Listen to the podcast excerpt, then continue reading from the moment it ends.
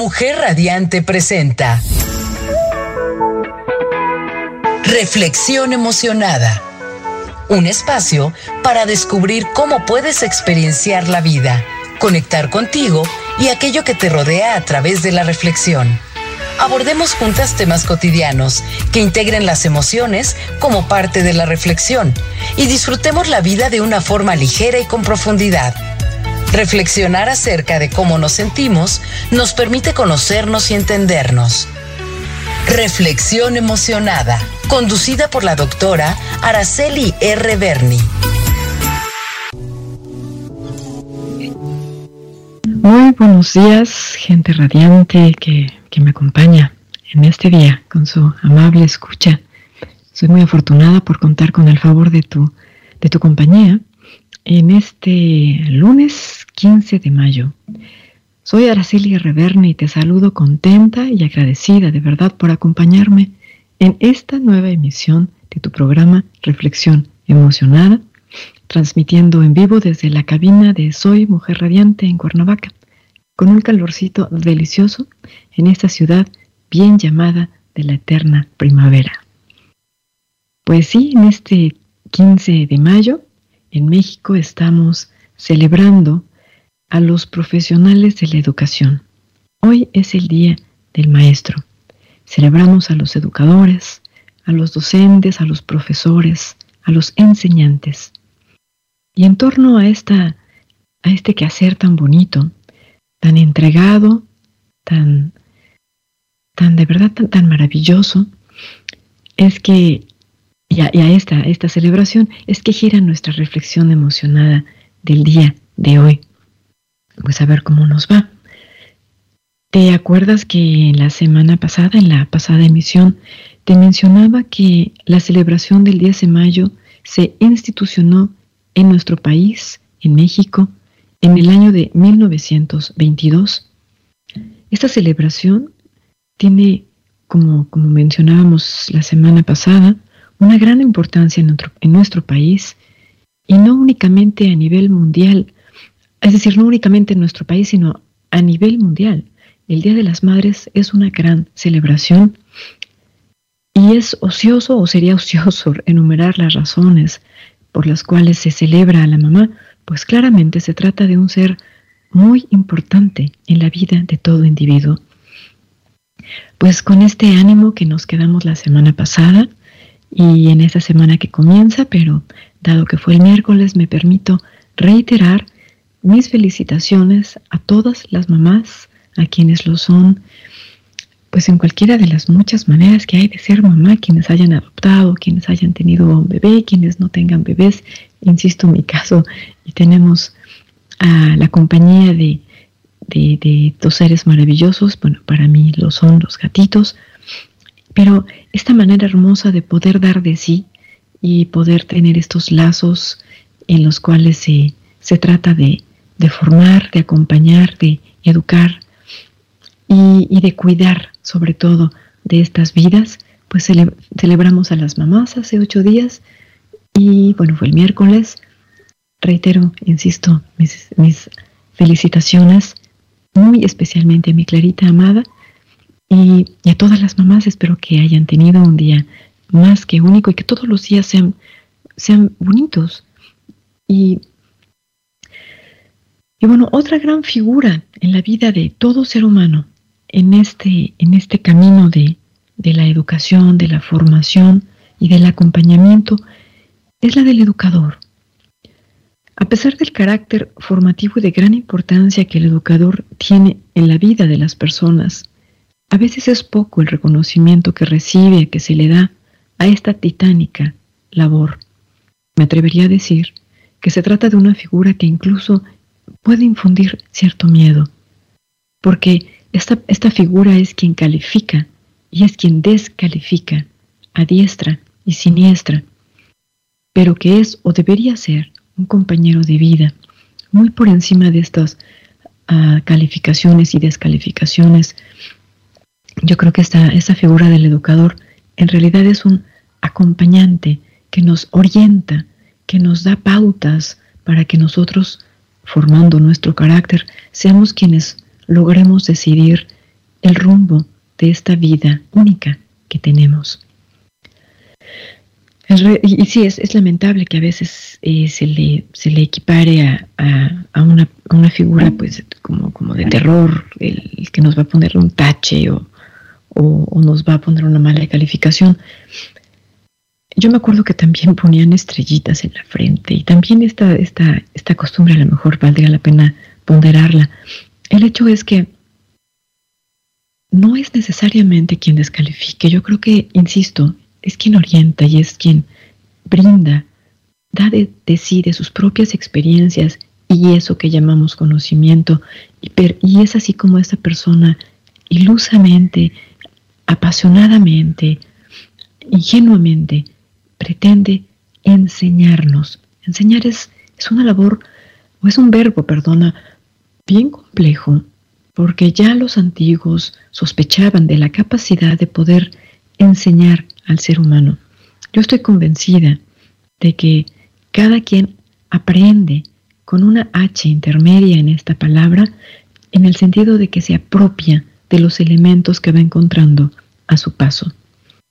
Bueno, pues en torno a esta figura vamos a, disertar el día de hoy en nuestra reflexión emocionada, porque permíteme que mencione que el reconocimiento que, que los docentes tienen es muy poco, y yo lo sé.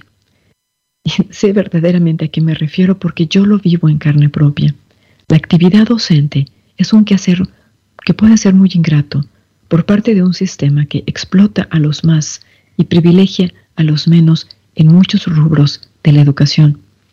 Y en medio de estas desavenencias y disparidades es que el día de hoy, 15 de mayo, se conmemora al maestro, a la labor que realizamos los educadores y formadores en el sistema educativo mexicano.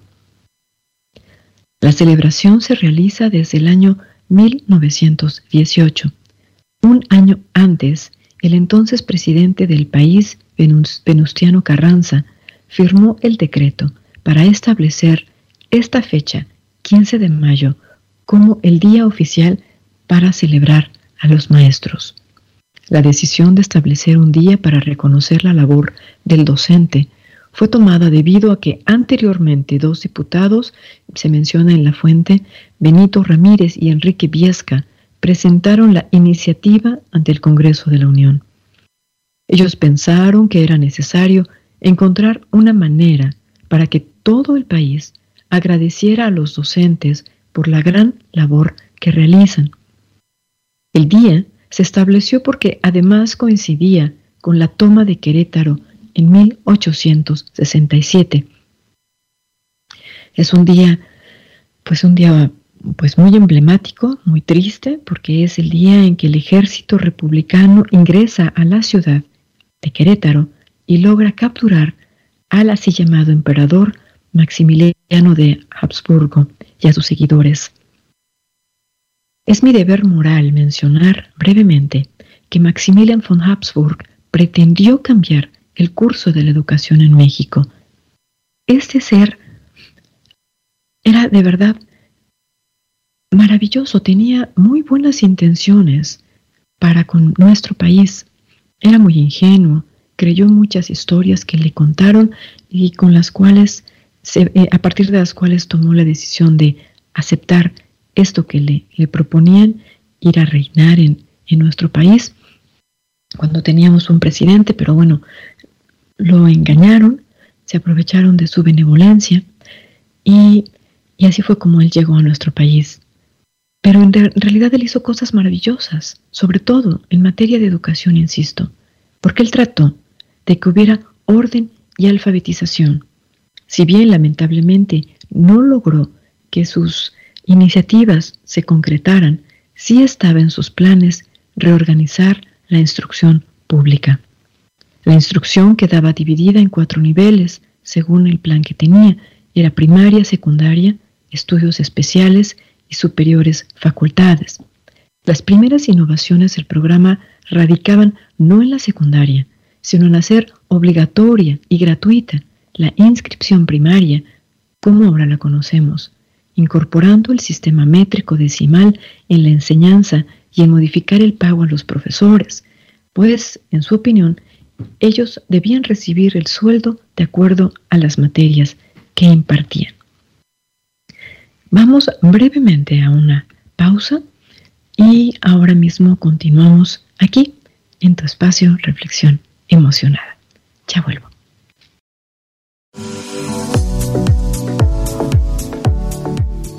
Continuamos con más de Reflexión Emocionada, conducido por la doctora Araceli R. Berni.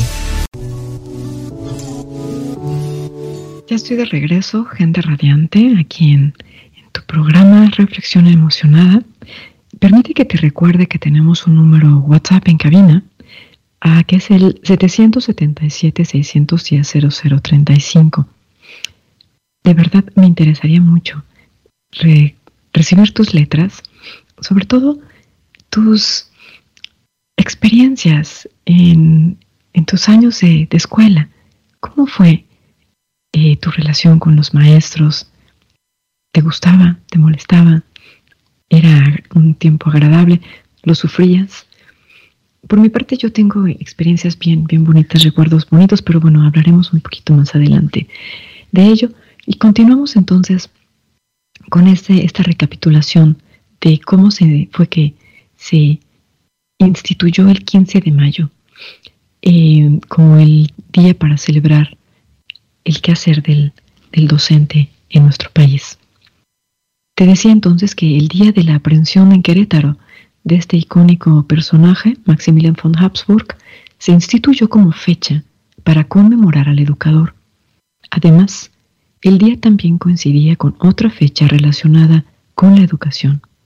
El 15 de mayo fue cuando el Papa Pío XII ratificó a San Juan Bautista de la Salle como el patrono universal de todos los educadores.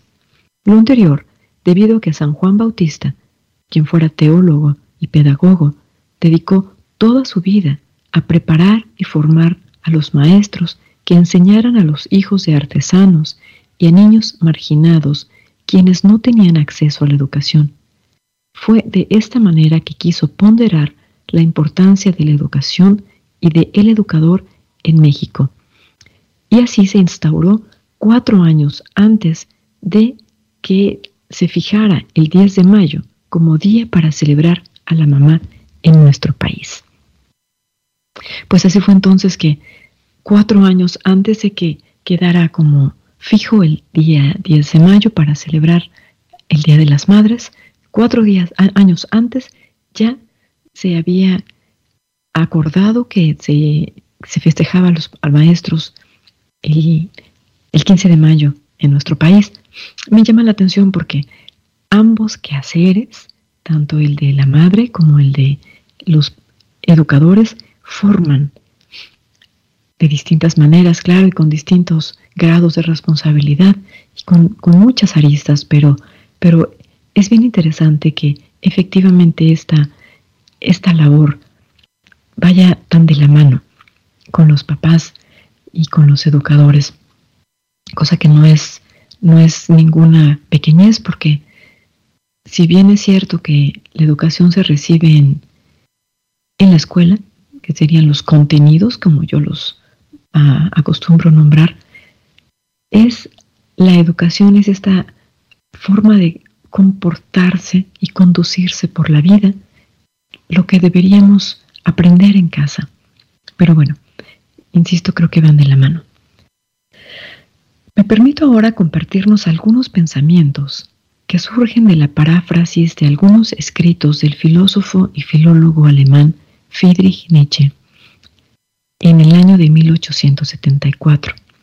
A la edad de 30 años, escribe estas, estas ideas en un texto que se llama Schopenhauer como educador. Y, y, en este libro él expone algunas de sus preocupaciones en torno al estado de la filosofía, pero en sentido estricto de, de los contenidos, insisto, en los centros de estudio.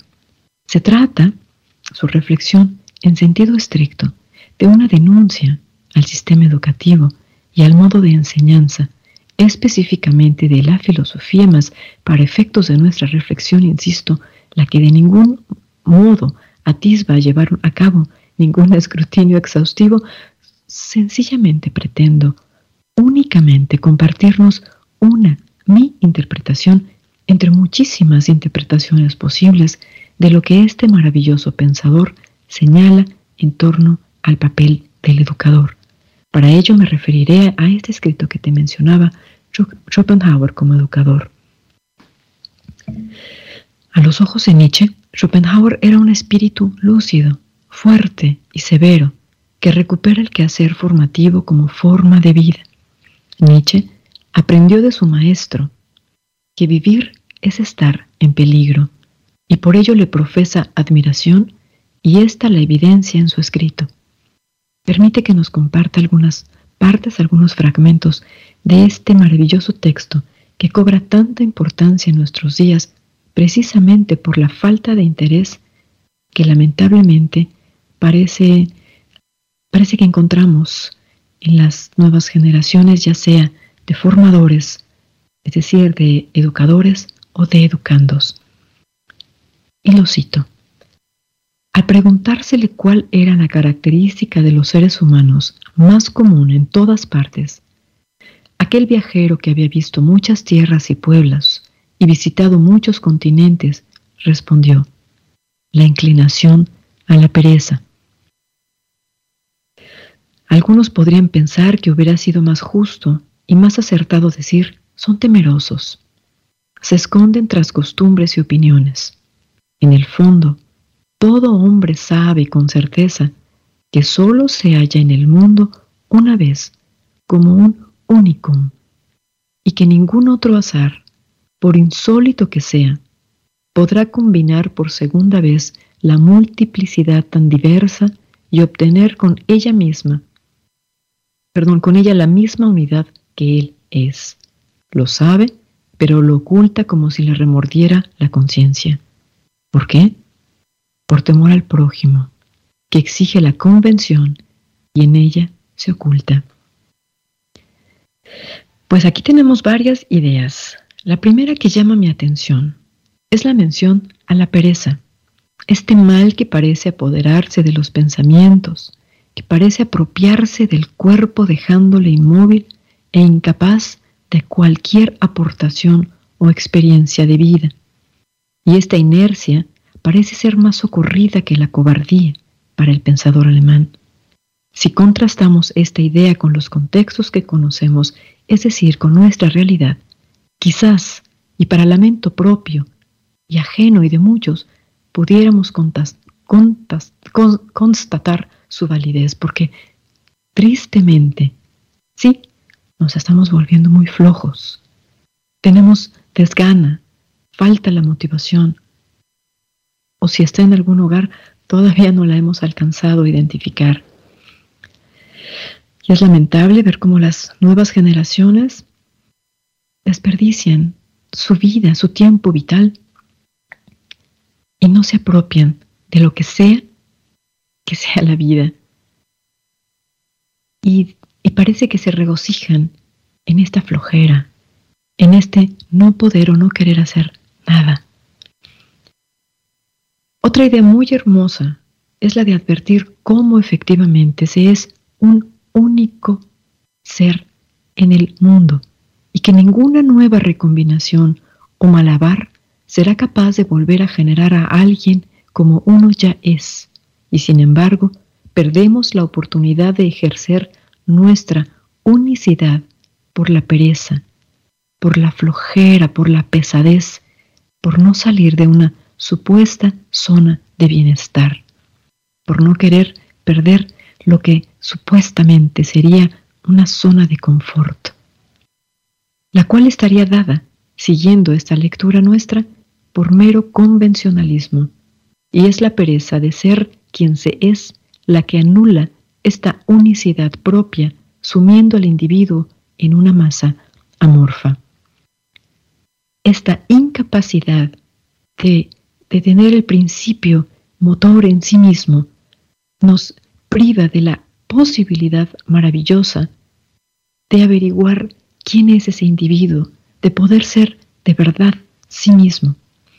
Y muchos de nosotros preferimos subordinarnos ante estas nuevas maneras de, entre comillas, manifestarse del ser y perdemos lo que nos es más propio, esta capacidad de ser únicos y nos uniformamos y nos perdemos, nos, como si nos, nos disolviéramos, se disolviera la propia personalidad en esta mayoría. El pensador continúa diciendo, más adelante, al final es completamente ilícito atacar a un hombre así, pues no es más que envoltura exterior carente de contenido, una vestidura ajada, pintarrajeada, hinchada, un espectro aureolado que no suscita temor ni compasión. Y si con razón se dice del perezoso que mata el tiempo, habrá que cuidarse seriamente de que un periodo, una época que cifra su salud en la opinión pública, es decir, en las perezas privadas, muera realmente de una vez. Quiero decir que se la suprima de la historia de la verdadera liberación de la vida. Qué grande debe ser la repugnancia de las generaciones futuras al ocuparse de la herencia de una época en la cual no regían hombres vivos, sino apariencias humanas con opinión pública.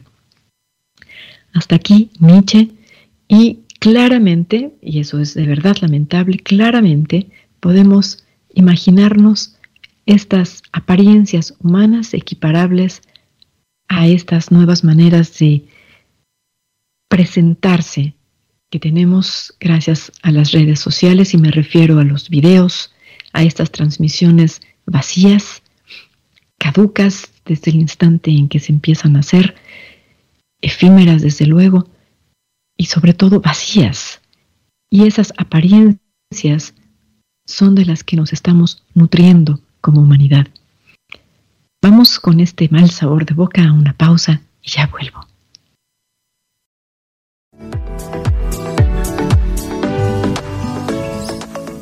Continuamos con más de Reflexión Emocionada, conducido por la doctora Araceli R. Berni. Ya estamos de regreso, gente radiante, en, esta, en esta reflexión y, y, bueno, sí con este mal sabor de boca que nos fuimos a, con que nos fuimos a la pausa, porque, porque sí, sí es creo que lamentable esta, esta situación en la que estamos viviendo. Me escucharé quizás muy, Ah, muy conservadora, muy moralista al, mencionarlo, pero en nombre de, la educación, en nombre de los contenidos, es que me permito alzar la voz y como, como formadora, de verdad, mencionarlo, hacer por lo menos procurar una reflexión en torno a, a, este, a este tema. Porque si tratamos de interpretar, insisto, esta idea con la lupa del propio contexto contemporáneo, podemos equiparar a esas apariencias humanas que menciona el autor con las redes sociales, que están tupidas de meras opiniones superfluas, efímeras, vacías, infundadas, cuya vacuidad, todo parece llenar.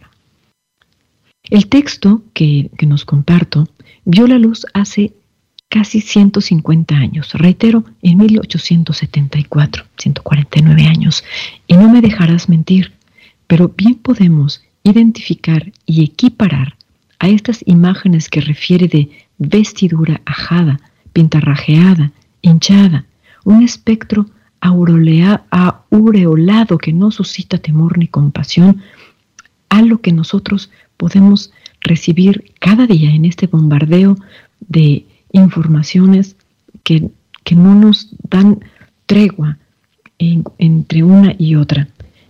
Insisto, me refiero a las redes sociales. Perdona. Llama la atención la preocupación del autor al referirse a las apreciaciones de las generaciones futuras. Nosotros estamos en ese futuro. Y estas generaciones que están más ocupadas en generar vacíos existenciales que en revisar verdaderos contenidos y nutrirse de ellos. Estos comunicadores ah, influenciadores, se podrá decir. Se asumen como creadores de contenidos, pero la verdadera preocupación es que los contenidos son huecos vacíos. Nunca mejor dicha la redundancia, porque no el vacío de por sí parece, perdón, porque el vacío de por sí parece no ser suficiente. Lo tienen que vaciar todavía más. Y preocupa que no se formen. Esa es la preocupación de quien aquí comparte sus reflexiones. y más adelante, cuando el filósofo alemán recurre a la figura del perezoso que mata el tiempo, el tiempo, eso inexplicable en que nos hallamos inmersos, eso por lo que somos y vivimos, eso sin lo cual no hay más vida, eso es lo que matamos a cada instante con nuestra apatía. Tengo que decirlo, ¿cómo es eso de sucumbir por pereza, por desinterés? De verdad, es doloroso porque estamos hablando de jóvenes, de nuevas generaciones que ya están sucumbiendo ante esta vaciedad, que se están dejando absorber por este vacío, por estos agujeros negros que parecen no, obviamente como buenos agujeros, agujeros negros, no tienen llenadera y se están tragando literalmente a estas, a estas vidas tan hermosas que apenas están empezando, a esta juventud. A mí me, me gusta mucho ver estos, estas series de memes porque los encuentro muy creativos, pero no todos. Algunos videos de TikTok pueden ser sumamente creativos e interesantes, pero no todos. Llega el momento en que es repetitivo, se agota y cansa.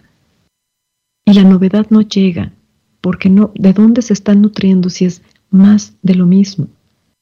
Y como educadora me preocupa que ya no se acerquen efectivamente a estas fuentes, que son los libros, que son las lecturas, que son estos documentos valiosísimos que nos han brindado, nos han legado el conocimiento de la humanidad. Continuando con esta breve lectura, el filósofo alemán menciona, pero aun cuando el futuro no nos permitiera esperar nada, nuestra extraordinaria existencia en este ahora concreto, esto es, el hecho inexplicable de que sea precisamente hoy cuando vivimos, a pesar de que existió un tiempo infinito para nacer, de que no poseamos nada más que un interesante y largo hoy, y que es en él donde debemos mostrar la razón y el fin de que hayamos nacido justamente en este momento, nos alentaría enérgicamente a vivir según nuestra propia medida y conforme a nuestra propia ley. Tenemos que responder ante nosotros mismos de nuestra existencia. Por eso queremos ser los verdaderos timoneles que la rigen y no estamos dispuestos a permitir que se asemeje a un puro azar carente de pensamiento. Y el pensamiento, insisto, se tiene que nutrir y no se puede nutrir nada más de, la, de, ideas generadas en las redes sociales que también están limitadas. Las redes sociales son una herramienta maravillosa, no se me malentienda. Las tecnologías son una herramienta maravillosa, no la puedo satanizar.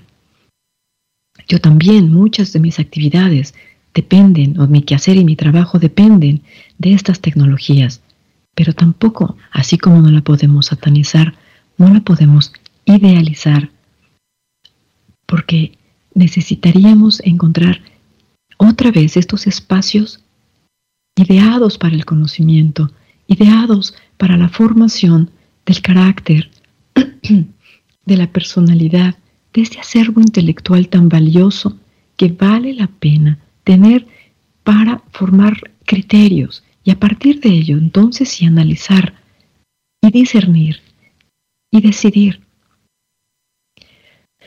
El porvenir con que expectantes matamos el instante demuestra una clarísima ignorancia del conocimiento que se tiene sobre lo efímero que es la vida y preocupa.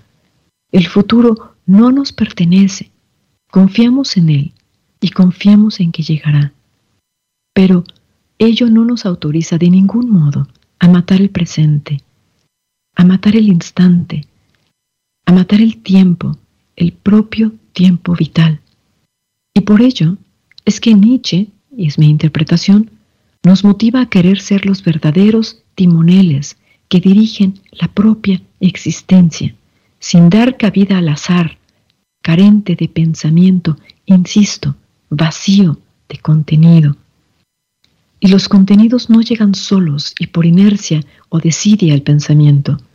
Estos requieren del quehacer formativo, del ejercicio formador, y ahí es donde entran en nuestra escena para esta reflexión los educadores, los formadores, los profesores, los docentes, los enseñantes, estos seres fantásticos que cuando lo son por vocación, acompañan en el complejo arte de moldearse, de aprender y aprender de sí y para sí y para la comunidad. De nuevo regresamos a, nuestra lectura. Tus verdaderos educadores y formadores te revelan cuál es el auténtico sentido originario y la materia fundamental de tu ser, algo que en modo alguno puede ser educado ni formado y en cualquier caso difícilmente accesible, capturable, paralizable. Tus educadores no pueden ser otra cosa que tus liberadores. He aquí el secreto de toda formación, dice Nietzsche. No presta miembros artificiales, narices de cera, ojos de cristal. Antes bien, lo que tales dones ofrecen serían el en vez de la educación. Bueno, a mí me emociona mucho leer estas letras porque en realidad lo que el filósofo alemán nos está compartiendo es de una riqueza tremenda. Él nos está diciendo, insisto en mi interpretación, que los educadores fungen como reveladores de las propias capacidades. No podría ser de otro modo porque, en realidad, quien educa acompaña en esto que es el tránsito de la vida. Es un tránsito que siempre será único y en concordancia con la idea con que comenzamos nuestra reflexión. Yo me acuerdo que fue en nuestro último día de clases en la secundaria cuando un maestro, de cuyo nombre me disculpo, no consigo recordar, hizo referencia al poema de Antonio Machado, Caminante no hay camino, y me permito referirlo por la emoción que dejó impregnada en mí. Caminantes son tus huellas y el camino y nada más. Caminante no hay camino, se hace camino al andar. Y al andar se hace el camino, y al volver la vista atrás, se ve la senda que nunca se ha de volver a pisar. Caminante, no hay camino, sino estelas en la mar. Y efectivamente, el camino los lo vamos forjando nosotros a cada paso y a cada instante. De ahí la grandeza y el valor inconmensurable de cada instante, de cada paso, de cada decisión, de cada conocimiento del que nos vamos apropiando, porque esos conocimientos, eso es lo que nos nutre, nutre nuestro intelecto, nuestra alma, nuestro ser y nos define, somos aquello de lo que nos nutrimos, y esto en sentido metafórico y en sentido literal. Hay que cuidar aquello de lo que nos estamos nutriendo, aquello de lo que nos estamos alimentando, porque efectivamente es con esto con lo que vamos a poder avanzar y dar nuestros pasos. Vamos ahora a, una breve pausa y espero que nuestro sabor de boca haya mejorado un poquito. Ya vuelvo.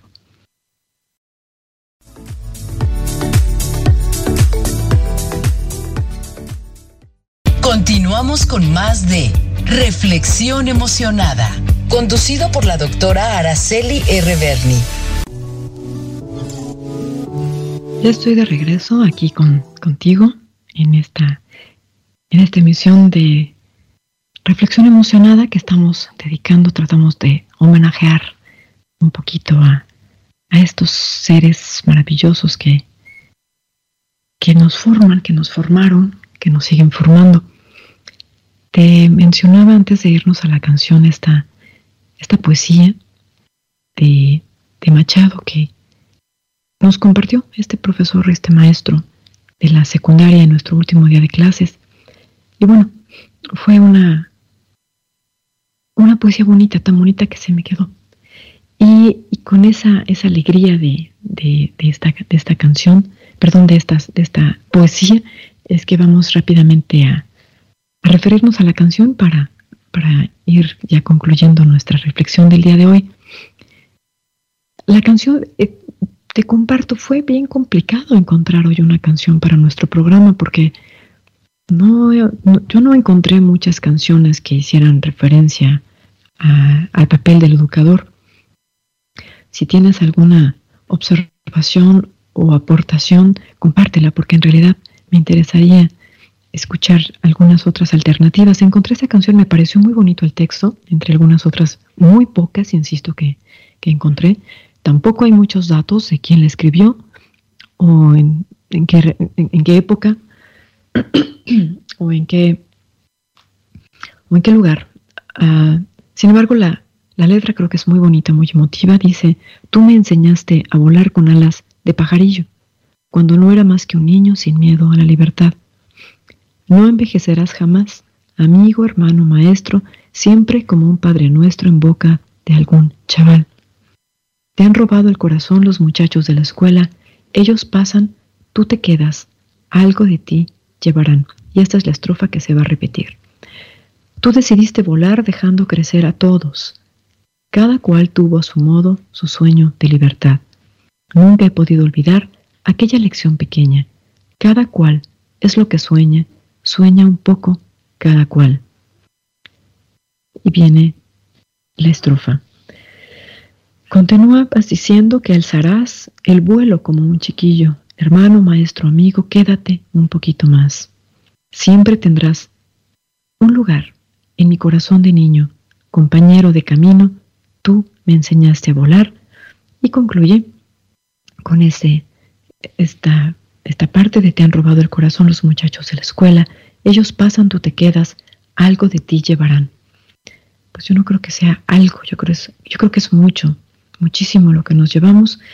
Y pues así como no logro y no logré acordarme del nombre de este maestro que, te refería, a, que nos, nos compartió esta poesía para, para su reflexión y todavía me acuerdo de ella, pues me acuerdo de la poesía, pero no logro acordarme de casi ningún nombre de estas personalidades extraordinarias y maravillosas que me formaron cuando niña. En la universidad es más fácil porque además, pues de pronto la vida me dio la oportunidad de que pues fuimos, somos colegas, pero, pero de mis maestros primeros, de los primeros años, no, no logro acordarme, excepto de la madre Clarita, porque pues sí, yo la verdad es que la, la hice batallar mucho. Yo era una niña muy, pues poco disciplinada que hacía primero lo que yo quería y al final cuando ella empezaba a calificar y se acercaba a nuestros pupitres entonces descaradamente enfrente de sus ojos porque las filas no eran como las conocemos ahora digamos verticales eran horizontales y frente a ella me ponía a hacer la tarea o bueno la actividad que teníamos que resolver. Era muy muy poco atento de mi parte pero para mí era un reto cada vez que veía que se acercaba y con júbilo terminaba yo primero mi dibujo y después la tarea o la actividad que nos dejaba. Ella sufría mucho por mi conducta, pero nunca le quedé mal porque siempre cumplí a mis tiempos y a, como, pues sí, se dice muy feo, pero como, las, como me daba la gana y así lo resolvía y no le quedé mal, pero sí, sí le hice batallar. Estará en el, en el cielo esta, esta monja hermosa. De todos los demás maestros no me acuerdo, y una disculpa, pero por esta memoria selectiva que tengo y que decide por derecho propio de qué sí se acuerda y de qué no, y con los nombres de las personas no la he tenido fácil, lo que tengo que subrayar es que sí traigo sus enseñanzas conmigo, sus relatos y momentos en mi tránsito por cada una de las escuelas por las que pasé. Las traigo conmigo, en mi ser, porque sus ideas, sus reflexiones, sus recomendaciones, sus enseñanzas ideas y una larga lista de etcéteras están necesariamente o inclusive innecesariamente, aseguro, están ya impregnadas en mí y de alguna forma me formaron y todo lo agradezco sentida y emocionadamente porque todo eso que viví, si fue bueno o fue malo o fue mejor, me hace ser quien ahora soy. Gracias a mis maestros por esas enseñanzas. Y como educadora que ahora, ahora soy, me permito compartirte que no es de ningún modo esto de la enseñanza una labor fácil. Todo lo contrario, es sumamente complejo. Eso de tratar de motivar al otro a que se apropie de lo que llamamos conocimiento. No, no es labor nimia, y mucho menos fácil. Calificar implica también descalificar. Por ello estoy convencida de que, como refirió mi gran amigo Edvard Bush, y ahora viene una referencia larga pero valiosa, citando a la mamá del conejito tambor en la película de animación basada en la novela escrita por el austríaco Felix Salten y publicada por primera vez en Viena en 1923, el filme de 1942 exhibe a una mamá del conejito tambor recordándole a su pequeño las palabras que por la mañana su padre le decía. Y lo cito, si al hablar no has de agradar, te será mejor callar. Es decir, si no tienes nada bueno que decir, más vale guardar silencio. Y como educador que representa a la autoridad, la responsabilidad es enorme.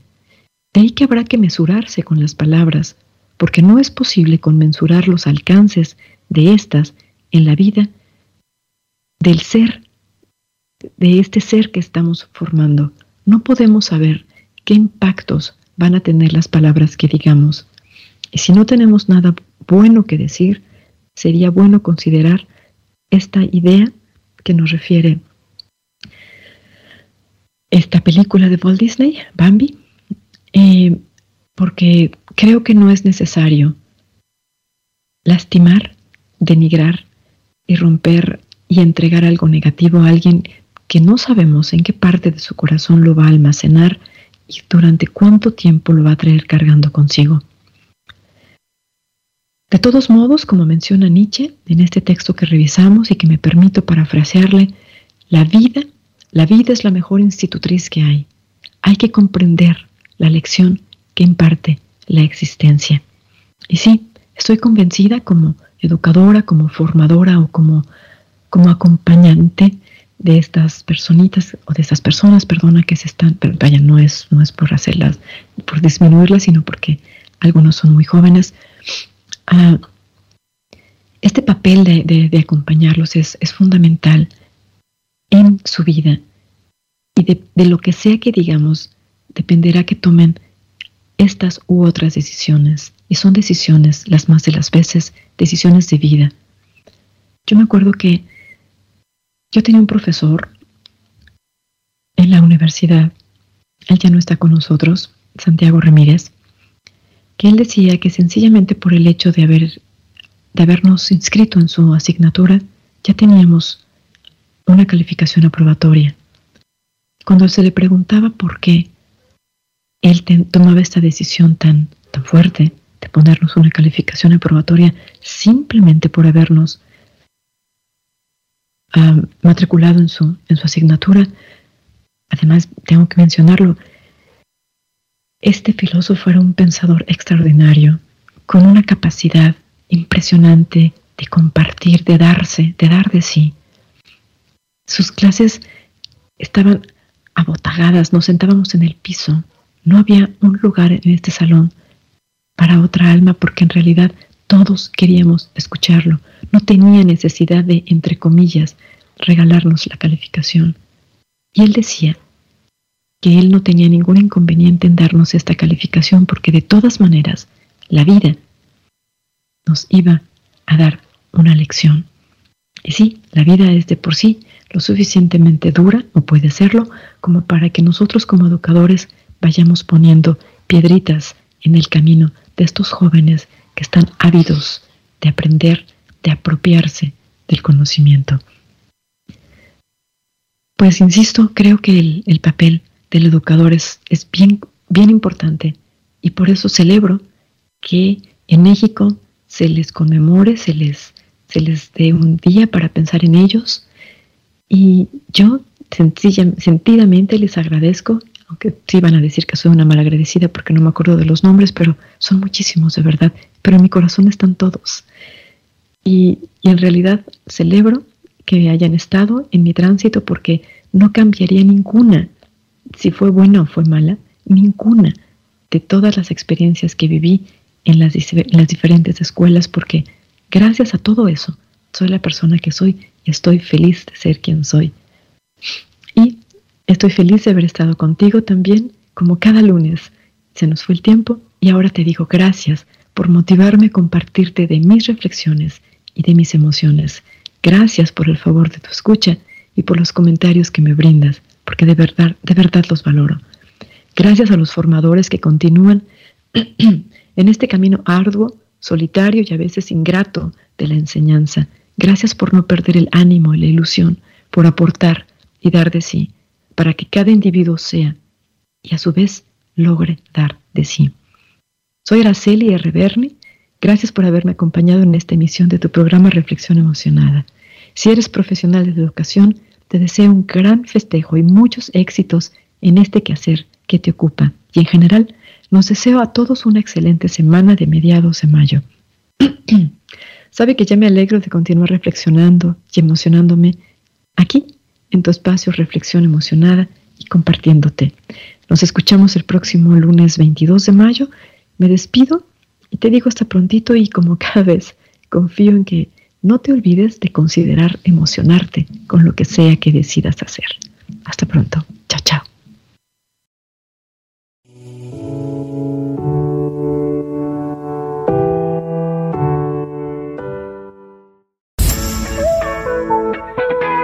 Mujer Radiante presentó Reflexión Emocionada, un espacio en el que juntas reflexionamos respecto a los temas cotidianos importantes, con el fin de hacer una experiencia de vida, conectar contigo y con aquello que nos rodea. Escucha la próxima semana a la doctora Araceli R. Berni y disfrutemos la emoción de reflexionar.